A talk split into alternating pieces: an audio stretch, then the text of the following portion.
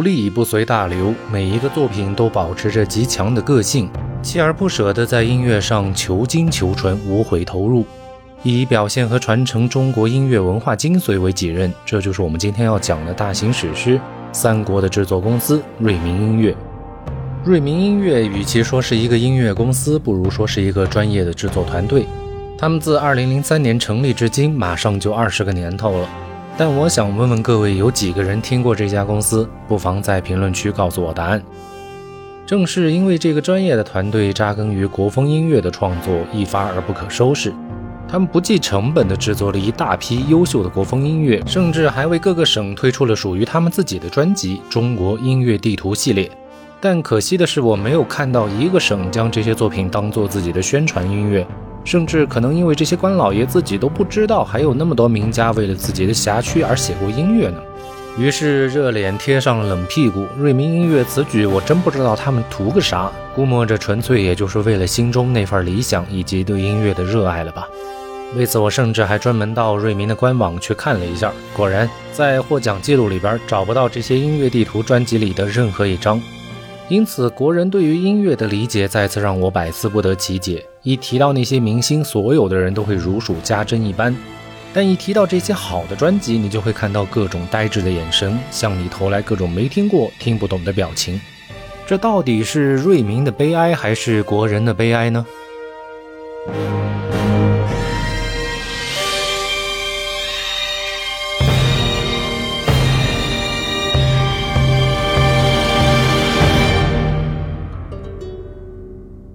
有点扯远了，我们回到《三国》这张专辑。瑞明音乐诞生于二零零三年，一出手就注定不凡。从国手名家完全原创的《短歌行》，到群古齐发、震撼古今的《鼓舞心弦》，再到二零零七年气势磅礴、荡气回肠的《三国》，经历四年的艰辛历程，终于在国风管弦乐这个市场之中站稳了脚跟。但讽刺的是，真正让瑞明在经济上能够站稳的，却是海外音乐发烧友的认可。可以这么说，早期的瑞明在国外的知名度远高于国内，在国外的获奖次数也远高于国内。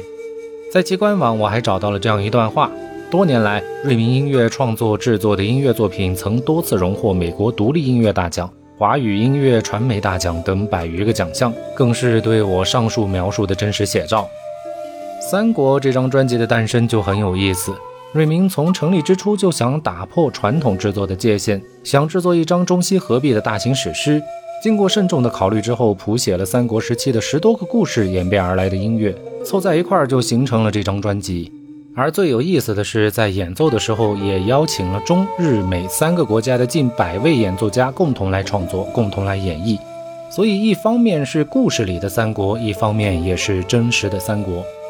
当时这张专辑的录制轰动了全世界，人数多自然是其中的一个因素，但更主要还是得到了当时 JVC 首席母带工程师以及美国著名音乐评论家的大力支持，才有了这张尽善尽美的作品。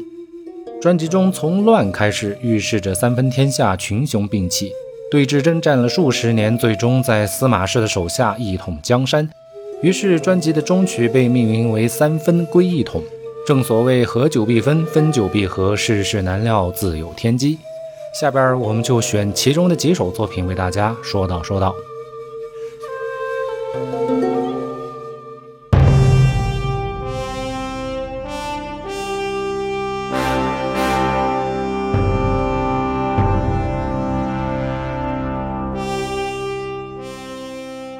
第一首《乱》。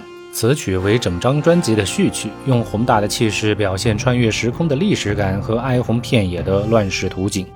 曲子开篇采用大编制的管乐加定音鼓，描绘了恢宏的气势感。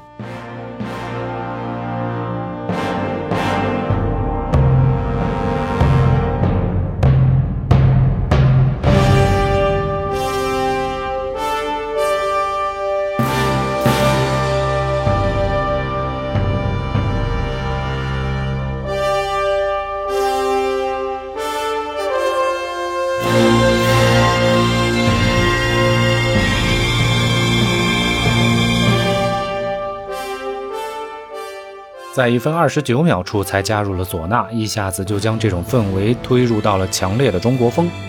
因为是一首序曲，所以曲子不长，两分钟左右，旋律比较简单。但毕竟是组曲的开篇之作，目的很单纯，就是为了引出后边的作品，所以气势上比较磅礴，但没什么更多可讲的，我们就直接进入第二首。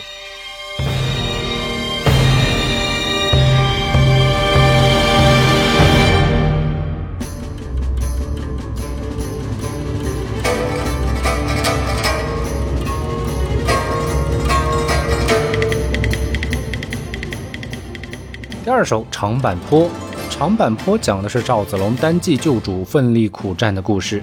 故事大家很熟悉，赵云七进七出长坂坡，孤身救出少主，成就了一番君臣佳话。此曲节奏明快，刻意描绘了一人一马面对着千军万马时的那种危机场面。主要的乐器是琵琶，辅以大编制，有一些协奏曲的味道，但不纯粹。整体听感给人一种完美的中西合璧之感。琵琶本身在乐曲之中不仅承担着赵云形象的塑造，有时候还要模拟战马的嘶鸣，体现战争的残酷，是一首非常有意思的作品，值得大家反复聆听。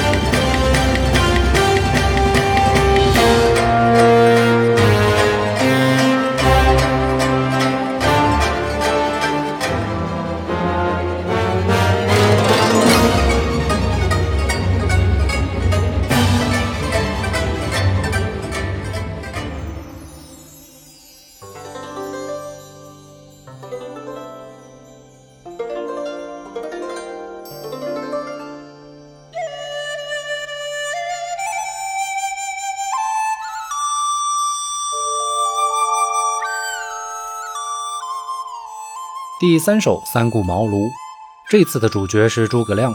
周有姜子牙，三国有诸葛亮，都是大器晚成的典范。在成就人生巅峰之前，似乎与普通人并无二致。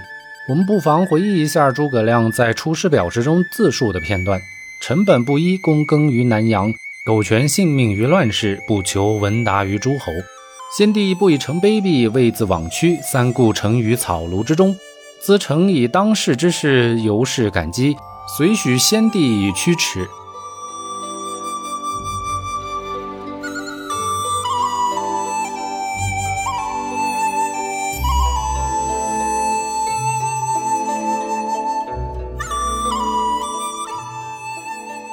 该曲目也是如此，用清新明亮的音符讲述了刘备三顾茅庐请诸葛亮出山的故事。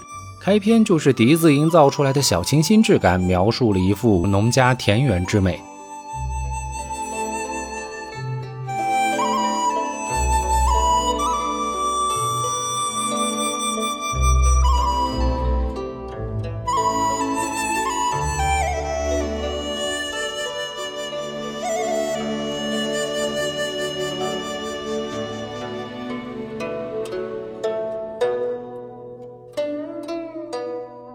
随后画风一转，古琴代表着身份崇高的帝王刘备，而箫则代表着躬耕南阳的诸葛亮，二者相互唱和，形成了对谈之势。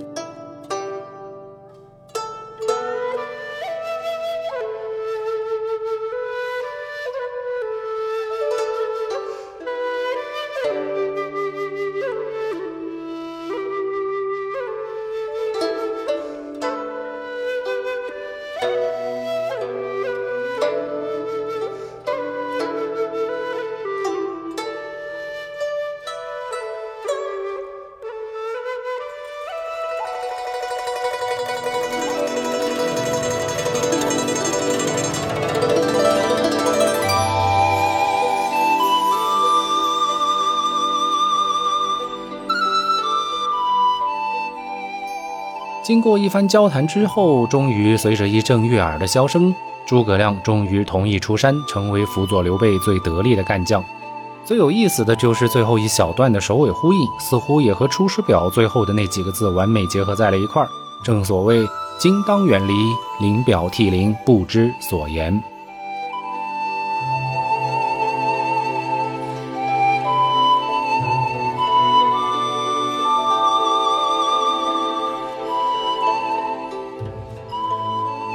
好了，因为篇幅的原因，我们今天先介绍到这儿。下周我们接着来聊这张百听不厌的大型史诗音乐专辑《三国》。喜欢的朋友还请记得订阅我的专辑。下周见。